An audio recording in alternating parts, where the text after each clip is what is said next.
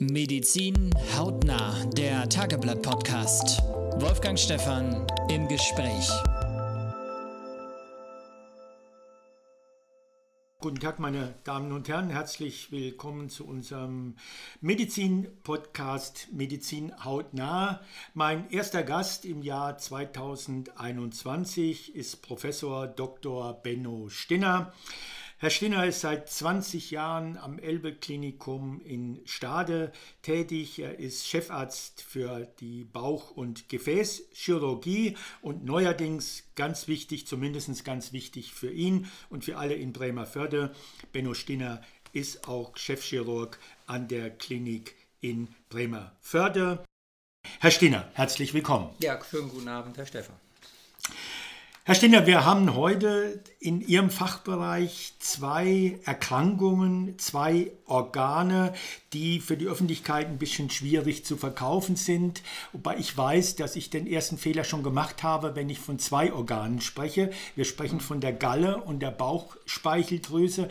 Aber Sie werden mir jetzt gleich sagen, da ist ein Fehler drin. Die Galle ist nämlich gar kein Organ. Dabei begegnen uns immer wieder Menschen, die sagen, hey, ich wurde letzte Woche an der Galle operiert und das ist falsch. Genau, Herr Stefan, das begegnet mir auch immer. Galle ist ja eine Begrifflichkeit im Volksmund, äh, von, unter der sich eigentlich niemand etwas wirklich vorstellen kann. Und äh, wenn man ganz zurückgeht, so auch in meiner äh, frühen beruflichen Auf Ausbildung, ich kann mich da sehr gut daran erinnern, in meinen ersten äh, ein, zwei Studiensemestern, wo man auch als Student überhaupt keine Vorstellung davon hat, habe ich immer danach gesucht, was ist eigentlich die Galle. Die Galle ist aber das, was im, wir im, im Volksmund verstehen, eigentlich die Gallenblase. Und es gibt darüber hinaus eben das, was wir als Mediziner darunter verstehen, das ist eigentlich die Galleflüssigkeit so dass man immer ein bisschen differenzieren muss. Was ist denn jetzt eigentlich tatsächlich der Hintergrund dessen gewesen, äh, wovon der Patient oder der, den man auf der Straße trifft, tatsächlich spricht? Also Galle ist für die meisten die Gallenblase. Und dann trifft es auch wieder zu, dass man daran operiert sein kann. Ja, wobei ich glaube, wir müssen ja mit dem Chirurgen ist es natürlich, liegt es nahe, über Operationen zu reden. Äh, da denkt man gleich an die ganz großen Bauchoperationen, die sie mhm. ja, das ist ja auch ihr tägliches Brot. Aber ich glaube, bei der Galle reden wir ja vorher, wenn wir so ganz langsam anfangen, vielleicht von so den üblichen Erkrankungen an der Galle und das sind vermutlich die Gallensteine. Die üblichen Krankheiten oder die häufigste überhaupt sind die, natürlich die Gallensteine. Gallensteine sind etwas äh, extrem häufiges. So jeder Und extrem fünf. schmerzhaft, ne? Ja, nicht immer. Also Gallensteine sind erstmal nur häufig. Sie sind erstmal nur eine Zustandsbeschreibung. Und äh, sie kommen ungefähr vor bei, bei den über 60-Jährigen, dazu gehören wir ja beide mittlerweile, bei ungefähr 50 Prozent. Also ganz viele Menschen in dieser Gesellschaft haben Gallensteine. Das heißt, ich könnte Gallensteine haben, jo. ohne jemals davon zu merken. Ja, das könnte gut sein.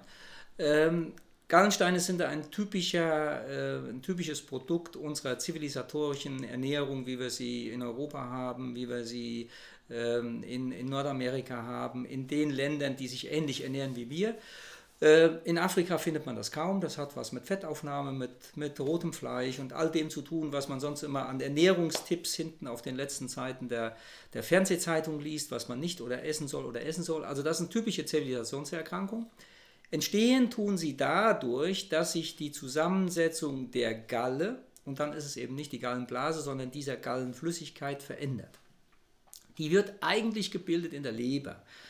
Die Leber schickt diese Flüssigkeit auf den Weg in den Darm, damit dort diese Flüssigkeit ganz wesentlich an der Fettverdauung teilnimmt. Man braucht das, man muss sich das vorstellen wie Spülmittel. Wenn wir Fett essen, dann gibt es erstmal Fettaugen und wenn Sie das äh, im Haushalt haben, heute spült ja kaum noch einer tatsächlich in einer Spülschüssel, aber wenn Sie sich daran erinnern, in Ihrer Kindheit, sobald dieser Tropfen Pril in diese Spülschüssel kam, gingen die Fettaugen weg und das Ganze wurde so, dass das in ganz kleine Perlen äh, aufgenommen wird und so braucht es der Körper eben auch. Und dieses, dieses Spülmittel, das ist das, was eben mit der Galleflüssigkeit transportiert wird.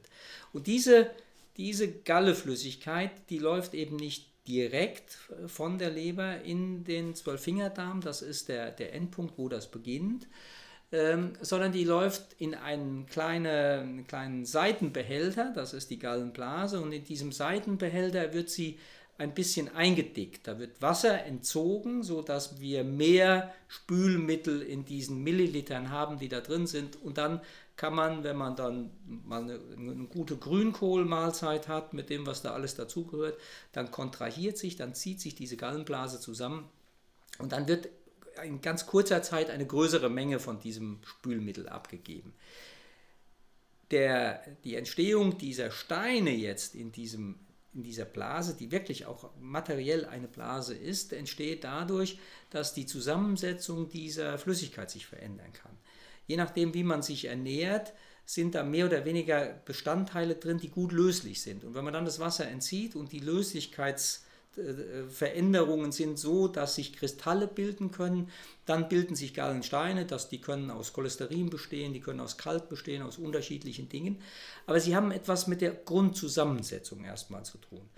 Und der Punkt in, in zivilisatorischen äh, Gesellschaften wie bei uns, die sich so ernähren wie bei uns, ist, dass unsere Gallenflüssigkeitszusammensetzung dazu neigt, solche Steine zu bilden.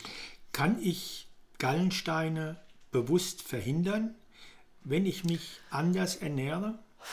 Theoretisch ja. Ähm, praktisch wird niemand dafür nach Afrika ziehen und sich immer nur sehr ballaststoffreich ernähren.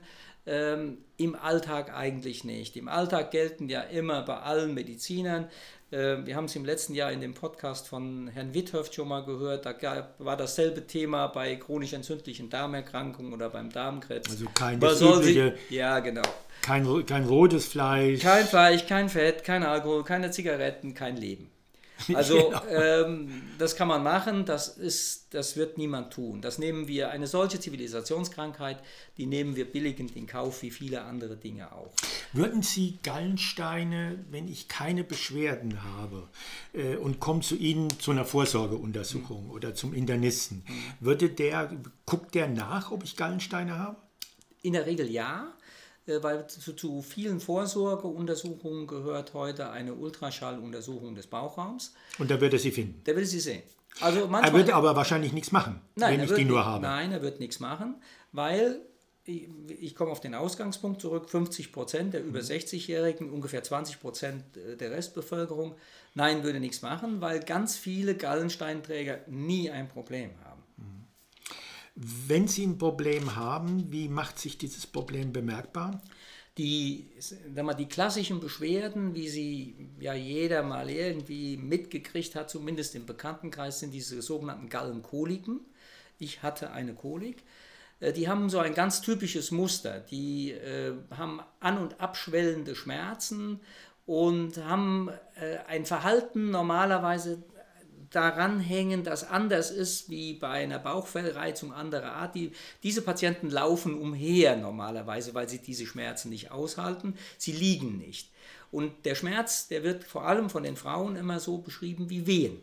Und im Grunde genommen ist es auch ein ganz ähnlicher Mechanismus. Wir haben in dieser Gallenblase oder in den Gallengängen ist dann ein Stein, der ärgert die und diese Gallenblase möchte den loswerden. Die zieht sich dann zusammen und macht, äh, wir nennen das Kontraktionen.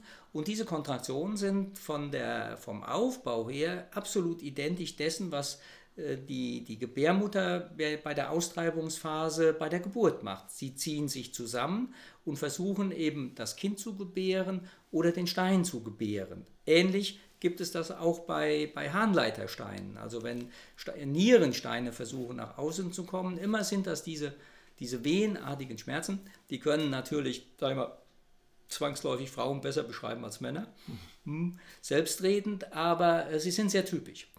Und was macht der Chirurg oder was macht der Internist dann mit so einem Gallenstein? Gibt es das, ich kenne es beim Handleiter mhm. schon gehört, dass, oder Nieren, der wird ja, zertrümmert. Genau. Gibt es das ja. auch bei der Galle? Äh, das hat es mal gegeben.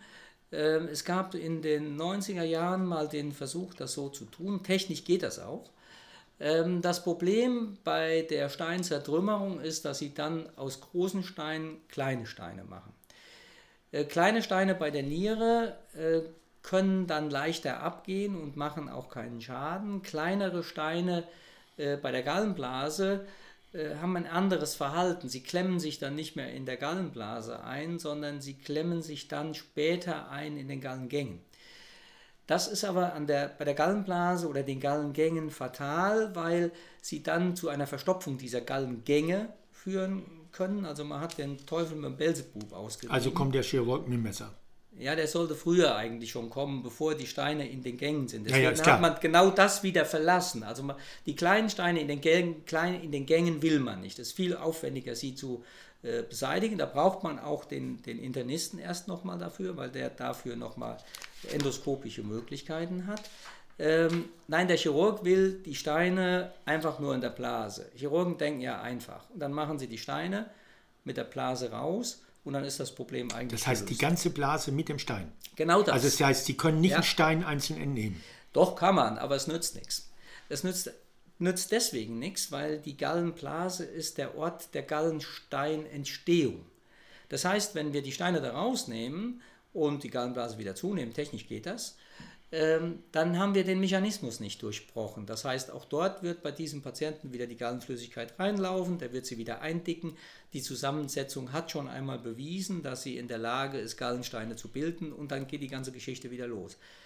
Medizin lebt ja von Lernen und Irrtümern. Alle diese Varianten hat es schon gegeben im Laufe der medizinischen Entwicklung. Es hat dieses Zertrümmern gegeben. Äh, diese Geräte wurden dann, ich erinnere mich an, eine, an meine frühe Zeit in der Universitätsklinik, wo wir das versucht haben. Dieses Gerät wurde dann hinterher zum Nierensteinzertrümmern nach Saudi-Arabien verkauft, ja, weil es taugte nicht. Also der Chirurg kommt dann mit dem Messer und nimmt die Gallenblase Genau. komplett raus. Genau. Damit ist normalerweise auch das Thema Gallensteine erledigt, weil äh, dieser, die, die, die normale Flüssigkeit, wenn sie einfach nur durch die Gallengänge durchläuft, ähm, typischerweise nicht, die, die verliert nicht so viel Wasseranteil, dass sie dann eindickt. Sie ist dann nicht mehr so viskös und dann bilden sich üblicherweise auch keine Steine. Und ich kann Ausnahme ohne Gallenblase leben. ohne Probleme. Also äh, man merkt es tatsächlich nicht. Es gibt äh, manche Menschen, die bei extrem fettreichen Mahlzeiten dann äh, darüber klagen, dass sie mal Unpässlichkeiten haben. Ähm, die meisten gehen ja nach so einer Operation sowieso nach Hause mit dem Vorsatz, dass sie dann äh, in Zukunft ihre Gesünder Ernährung essen, verbessern und sich gesünder ernähren. Ja. Also das ist, äh, was schätzen Sie, wie viele, wie viele Gallenblasen entnehmen Sie so im Jahr? Ist das weit verbreitet? Das ist extrem weit verbreitet. Das ist eine der häufigsten Operationen. Die werden zum ganz hohen Anteil, kann man die minimal invasiv entfernen. Es Das heißt, auch- es ist auch keine große Operation. Nee, es ist keine große Operation. Die dauert irgendwas zwischen 40 und 60 Minuten.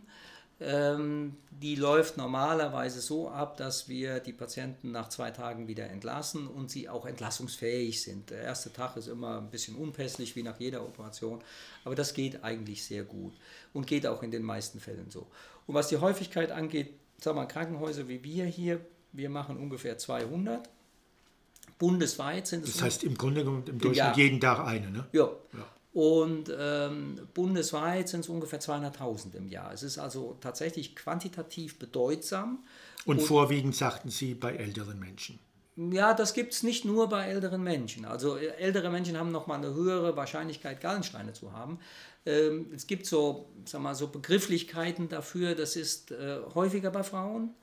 Ähm, es ist häufiger bei Frauen, die mehrere Kinder geboren haben. Übergewicht spielt ein bisschen eine Rolle und Fettstoffwechselstörungen spielen ein bisschen eine Rolle bei dieser ganzen Geschichte. Es sind nicht nur alte Leute, es gibt auch junge Leute, es gibt auch junge Männer. Ähm, also äh, es ist schon tatsächlich eine Volkskrankheit, muss man sagen.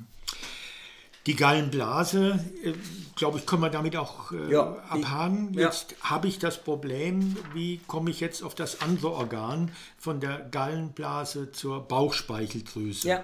Äh, können Sie mir da einen Übergang konstruieren? Der, der Übergang ist ganz einfach, weil er ist anatomisch. Die äh, Gallenflüssigkeit, die, wie wir ganz am Anfang gesagt hatten, aus der Leber in den Zwölffingerdarm läuft, die läuft durch ein Rohrsystem und der letzte Abschnitt dieses Rohrsystems, den teilt sich die Bauchspeicheldrüse mit diesem System. Und deswegen ist es auch sinnvoll, eine Gallenblase, die symptomatisch ist, also wo Steine sind und wo der Patient schon mal Probleme hatte, dass man die tatsächlich beseitigt, weil eine der Probleme dieser, dieser Gallensteinerkrankung ist, dass die Gallensteine sich auf den Weg aus der Gallenblase heraus in die Gallengänge machen können. Und dann können sie an einer Engstelle, die unmittelbar vor dem Zwölffingerdarm ist, da ist ein kleiner Schließmuskel, der das reguliert, dort können sie hängen bleiben. Und dann kommt dieses Problem der Bauchspeicheldrüse, die in einem anatomischen Zusammenhang steht, weil dann kann Gallenflüssigkeit in den Gang der, der Bauchspeicheldrüse laufen. Und da ist halt Speichel. Bauchspeicheldrüse heißt Speicheldrüse, weil Speichel dort produziert wird. Speichel, wissen wir, braucht man zum Verdauen. Speichel löst Glucose, Brot, alles auf, damit letztendlich der Dünndarm das aufnehmen kann. Wie ganz am Anfang, wo wir darüber sprachen, wieder dieser kleine Tropfen Pril, der in der Lage ist, dass so ein Fetttröpfchen aufgenommen werden kann. Und wenn dieser dieser Saft aus, der Gallen, aus den Gallenwegen in die Bauchspeicheldrüse läuft, dann kann dieser Saft aktiviert werden und dann fängt die Bauchspeicheldrüse an, sich selber zu verdauen. Und das ist etwas, was wir fürchten. Das ist eine sogenannte Pankreatitis, nennt man das dann. Ähm, weil das eine schwerwiegende Krankheit werden kann, die äh, ganz schwer zu beherrschen ist letztendlich auch, weil man sie in ihrem eigenen Gang gar nicht mehr beeinflussen kann. Wenn die Bauchspeicheldrüse diesen Weg mal anfängt, dann können wir immer nur ausgleichen, wenn es Probleme gibt, wenn irgendwas blutet oder irgendwas ist, aber man kann den Gang dieser Krankheit nicht beeinflussen. Jetzt helfen Sie mir, Doktore. Äh, Bauchspeicheldrüse, sagen Sie, ist in erster Linie dafür da, um Speichel zu produzieren. Mhm. Sie heißt ja auch so. Aber ich bin bisher davon ausgegangen, dass die Bauchspeicheldrüse fürs Insulin eine ganz wichtige Funktion hat. Da sind Sie auch gar nicht falsch ausgegangen, weil die Bauchspeicheldrüse hat zwei Aufgaben. Die eine Aufgabe, die ihrer ursprünglichen anatomischen Struktur entspricht, also die Gänge, die da rauslaufen, äh, die Verbindung zu den Gallengängen, die relativ große Menge Saft, also Speichel, die sie bildet, ist das eine und gewissermaßen als äh, so wie ein Kuckucksei in der Gallenblase, äh, in, der, in der Bauchspeicheldrüse, da liegen kleine Inseln, die Zellen enthalten, die dieses Insulin produzieren. Die nennt man Langerhansche Insel, das war ein deutscher Internist Anfang des äh, vorletzten Jahrhunderts, äh, der die in seiner Doktorarbeit zum ersten Mal beschrieben hat. Und der hatte gesehen, da ist noch irgendwas in der Bauchspeicheldrüse, das gehört da eigentlich gar nicht hin. Und diese kleinen Inseln werden von Blut durchströmt, messen Blutzucker und geben dann Insulin ab zur Blutzuckerregulation. Diese, diese Zellen und diese Substanzen und diese Regulation nimmt nicht unmittelbar an der Verdauung teil, also nicht an der Aufnahme von, von Nahrungsmitteln. Das heißt, die halten wir nochmal fest, die Bauchspeicheldrüse hat im Wesentlichen zwei Funktionen. Yes einmal Speichel zu produzieren ja. für die Verdauung ja. und zum anderen Insulin, Insulin zu produzieren, genau. nicht unmittelbar für die Verdauung, sondern für die Zellen.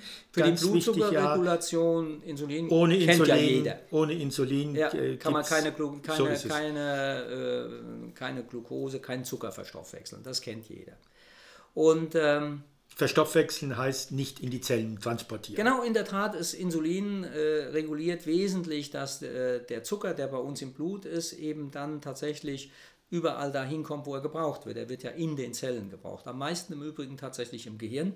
Äh, da verbrennen wir am allermeisten und dann in der Muskulatur und, und, und in allen Und diese Bauchspeicheldrüse, kann man sich so ein Organ vorstellen? Also jetzt weiß jeder, wie ein Herz aussieht, wie ein Darm aussieht, ja. wie ein Magen aussieht. Wie sieht so eine Bauchspeicheldrüse aus? So eine Bauchspeicheldrüse ist ein, ein längliches Organ, so 10 bis 15 Zentimeter lang vielleicht 3, 4 cm im, im Querdurchmesser, also gar nicht so dick. Ähm, und es liegt. Wie ein Schlauch. Wie ein Schlauch ungefähr. Und es liegt äh, quer im, im Bauch und zwar ganz weit hinten. Das macht dieses Organ, ähm, sagen wir sehr chirurgisch sehr schlecht äh, handhabbar.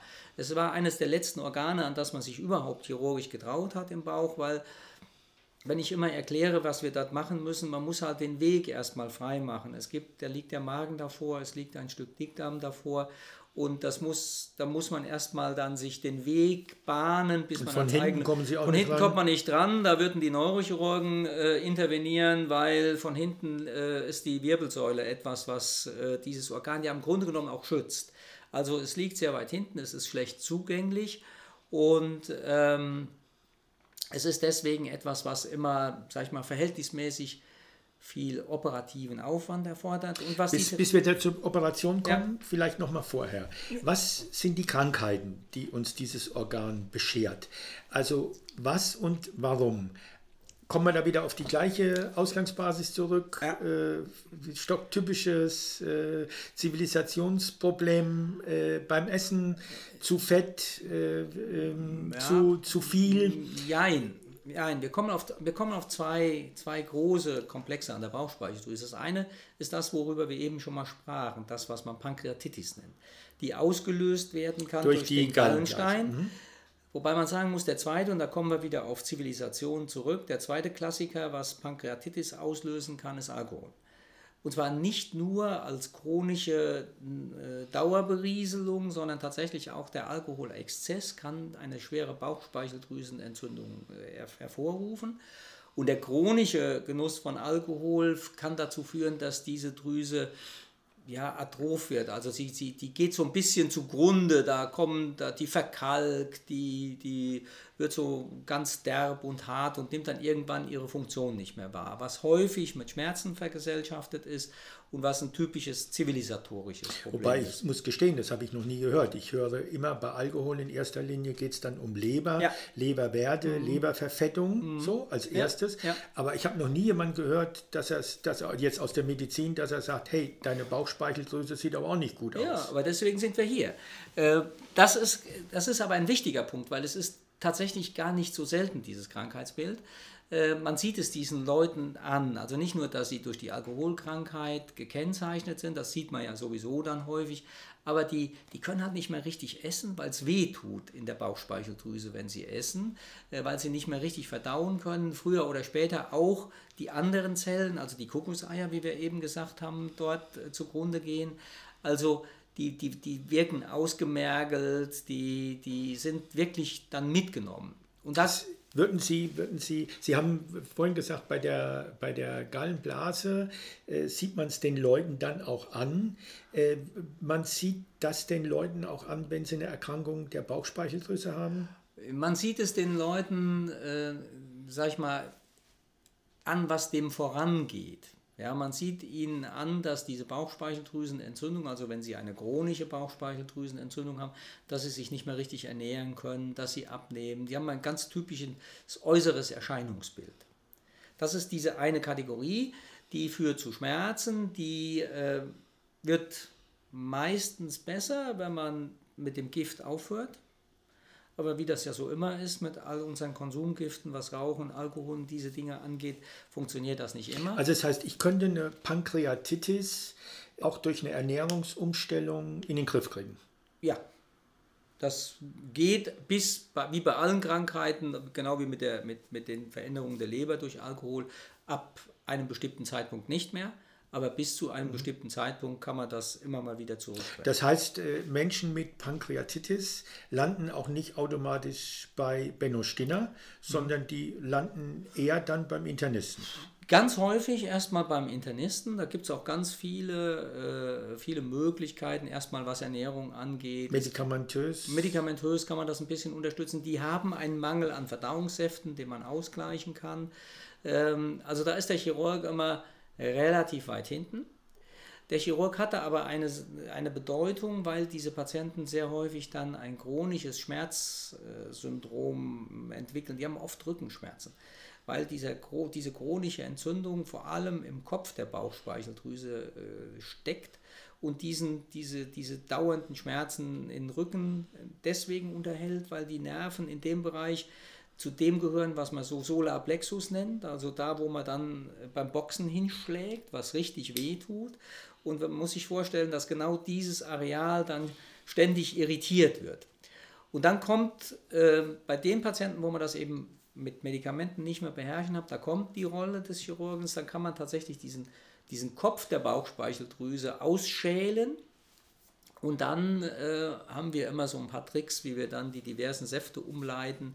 Äh, typischerweise wird, wird das rekonstruiert. Ich würde würd gerne noch mal vorher, bevor Ja. ich zum, zu, Ja, das ist Sie der. Chirurg Das ist ja natürlich klar. drüber reden will nicht da hören. hinten, ist ja völlig klar. Nein, ich würde gerne vorher Mhm. noch mal die, also eine, äh, man weiß ja, eine Erkrankung der Bauchspeicheldrüse ist eigentlich naja, schon was Schlimmes. Ja. Ne? Das ist ja eine Diagnose, die ist nicht alltäglich und Ja. die ist schon, die trifft einem schon. Ja. Wenn dann aber der Mediziner sagt, das ist eine ausgefeilte Pankreatitis, Mhm. dann ist das ich sage jetzt mal in Anführungszeichen, noch nicht ganz so schlimm, weil ich dann noch die Chance habe, Ja. da was zu machen. Medikamentös, Genau. mit Ernährungsumstellung und, und, und. Genau, So. es ist, naja, Es gibt sag- ver- vermutlich auch, würden Sie mir sagen, jetzt es gibt eine akute und eine chronische Unbedingt, Pankreatitis, klar. Genau. Bei der akuten, die können die vielleicht wegkriegen. Die akute können Sie, äh, die akute ist eine relevante Krankheit, an der, die, die, an der kann man tatsächlich auch sterben, wenn sie in ihrer Maximalform vorliegt. Äh, wenn Sie die aber überwunden haben, dann können Sie die häufig überwinden, ohne dass es schwerwiegende Defekte gibt hinterher. Die chronische Pankreatitis ist wie eine Leberzirrhose, eine chronische Veränderung. Und äh, was dann letztendlich immer der nächste Punkt ist, wenn Sie sagen, ja, das ist vielleicht noch das Angenehmere, das ist es so.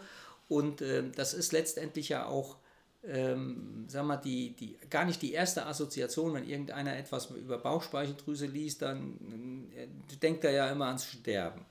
Genau. Ja, ja genau. Äh, Deswegen ist das auch, ähm, sage ich mal, immer ganz schwer zu vermitteln, dass es da Unterschiede gibt, dass äh, nicht jede Krankheit an der Bauchspeicheldrüse mit Tod einhergehen muss. Äh, sie ist immer ernst zu nehmen, man muss aber muss es immer wieder übersetzen in die individuelle Situation. Es gibt auch ganz banale Pankreatitiden. Also wenn jemand ähm, bei einem solchen Gang, einen, ein solcher Stein aus den Gallengängen entfernt wird. Das machen in der Regel machen das unsere Kollegen in der, in der Gastroenterologie, also in der inneren Medizin.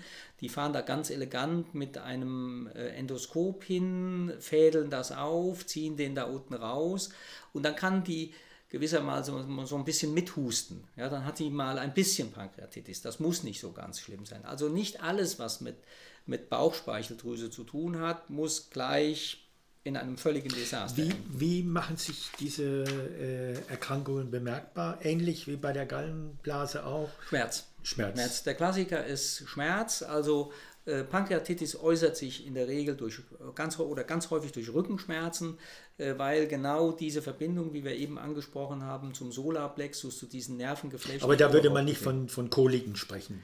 Das sind die Gallenkoliken. Gallenkoliken haben meistens eine andere, eine andere Schmerzcharakteristik, können aber auch in den Rücken ausstrahlen. Dann sind wir ja fast jetzt bei Ihrem Lieblingsthema, ist völlig klar. Schwerwiegendste Erkrankung in der Bauchspeicheldrüse ist der Tumor. Ja. Klassischer Pankreaskrebs. Es ist ja dann schon so, dass ich sagen würde, das ist schon eine der Künste der Chirurgen, äh, diesen Pankreaskrebs zu behandeln. Sie haben mir mal erzählt, äh, ich habe das Wort so aufgeschnappt, die Bauchspeicheldrüse ist eine Diva. Was meinen Sie damit? Ja, die ist äh, eine Diva, weil sie einfach ganz vorsichtig nur äh, behandelt werden will. Also wir sprachen ganz am Anfang so, an eine Diva kommt man schon mal schlecht dran. Das ist ähm, der erste Schritt. Also sie brauchen einen langen Weg, bis sie, bis sie tatsächlich dieses Organ erreichen. Und dann ist es extrem empfindlich auf jede Form von Manipulation. Manipulation heißt, Ich nehme sie einfach in die machen. Hand. Ja. Ich nehme sie einfach in die Hand. Am Schluss ist es ja so, dass wenn wir irgendetwas machen wollen an diesem Organ, also wenn wir, äh, wenn wir über, über Tumore dieser, dieses Organs sprechen, dann manipulieren wir sie ja. Also es gibt, die, die Spielregel ist, hast du einen Tumor an der Bauchspeicheldrüse, selbst wenn er unklar ist, muss, muss man ihn eigentlich entfernen. Äh, Ich sag Auch noch- da gibt es gutartige und bösartige. da ne? gibt es Ja, ja. gutartige und bösartige. Ich sage auch nochmal ausdrücklich, ähm, es gibt große Unterschiede in dem, was wir dort für, für Veränderungen finden. Es gibt Veränderungen, die sind wirklich prognostisch ganz schwierig. Und es gibt Veränderungen, die sind prognostisch extrem gut. Auch, auch innerhalb dieser Tumorklassen gibt es welche, die äh, entweder von dem, den, den Zellen der Bauchspeicheldrüse direkt ausgehen. Es gibt welche, die von diesen sogenannten Langerhanschen-Inseln, also von den Kuckuckseiern, über die wir eben sprachen, die Insulin bilden, ausgehen. Die sind viel freundlicher. Es gibt welche von anderen äh, Nervenzellen, die sind auch viel freundlicher. Also äh, das weiß man vorher oft gar nicht. Der Punkt ist aber, dass, dass die Manipulation an der Bauchspeicheldrüse eben auch in sich immer eine so, diese Bauchspeicheldrüsenentzündung hervorrufen kann. Das ist diese Und Begrifflichkeit. da mit ist der Bauchspeicheldrüse egal, ob das ein gutartiger oder ein das bösartiger ist ja völlig Tumor egal, ist. Ja. sondern sie, sie will nicht gerne angefasst sein. Ja, sie äh, kann sehr, sehr ärgerlich darauf reagieren. Und ähm, das macht letztendlich äh, sag mal, die, die technische Handhabung schwierig. Es ist eine, ein komplikationsträchtigeres Organ als eigentlich alle anderen, die wir so kennen. Also schon die hohe Kunst der Chirurgie. Es ist nicht nur die hohe Kunst der Chirurgie, es ist äh, eine, eine, die, die, die Eigenschaft des Organs selber. Wenn wir einen Magen freundlich anfassen, einen Dickdarm freundlich anfassen oder eine Gallenblase freundlich anfassen, dann quittiert sie das auch immer mit Freundlichkeit. Äh, bei der Bauchspeicheldrüse muss das nicht so sein, weil sie äh, eben diese Verdauungssäfte produziert und die haben immer eine gewisse Tendenz, ja, hm, ich verdau mich dann mal lieber selber, weil sie kann das nicht mehr verstehen, ob jetzt äh, da jetzt noch ein Stück Schnitzel kommt oder ob das das eigene Fleisch ist, wenn die es Operation ist auch laparoskomisch oder wird da geschnitten? Wird die wird in der Regel geschnitten. Es gibt erste Ansätze, das für bestimmte, ähm, sag ich mal, kleinere Tumore oder so laparoskopisch zu machen. Das ist aber, das ist tatsächlich noch definitiv experimentell, muss man sagen. Das also das sind wir dann bei der, äh, beim Pankreaskrebs bei der großen Operation. Das sind wir das bei ist der eine große bauchchirurgische genau, Operation. Da sind wir nach, nach wie vor als Standard noch bei einer großen bauchchirurgischen Operation. Wie lange dauert so eine Operation? Die dauert zwischen viereinhalb und sechseinhalb Stunden. Das ist dann, da hat man dann auch als Chirurg, der schon viele dieser Operationen mhm. gemacht hat, schon Respekt davor. Ja, die, das, das ist eine technisch anspruchsvolle Operation, wobei ähm, das klingt immer so, so, es klingt mir immer ein bisschen zu heroisch. Es sind viele einzelne Schritte dieser Operation. Da muss der Einzelschritt gar nicht so schwierig sein, aber es sind viele einzelne Schritte. Und äh, der, die eigentliche Anforderung an diese Operation ist, dass sie über eine relativ lange Zeit ihre Konzentration aufrechterhalten müssen. Also jeder dieser Einzelschritte muss, erfordert wirklich ihre Konzentration. Es gibt in jeder Operation mal Phasen, die gehen ganz leicht von der Hand. Aber das ist eigentlich das Thema bei diesen langen Operationen. Wie viel machen Sie so im Jahr? Wir haben im letzten Jahr roundabout 40 davon. 40. Gemacht. Und die machen Sie alle selbst? Hm, die mache ich nicht alle selber, aber wir haben ein Team von zwei Leuten. Ähm, es gibt für diese Operation in Deutschland ein bisschen Spielregeln. Es gibt vier, fünf große Operationen, die sind reglementiert, gesetzlich reglementiert.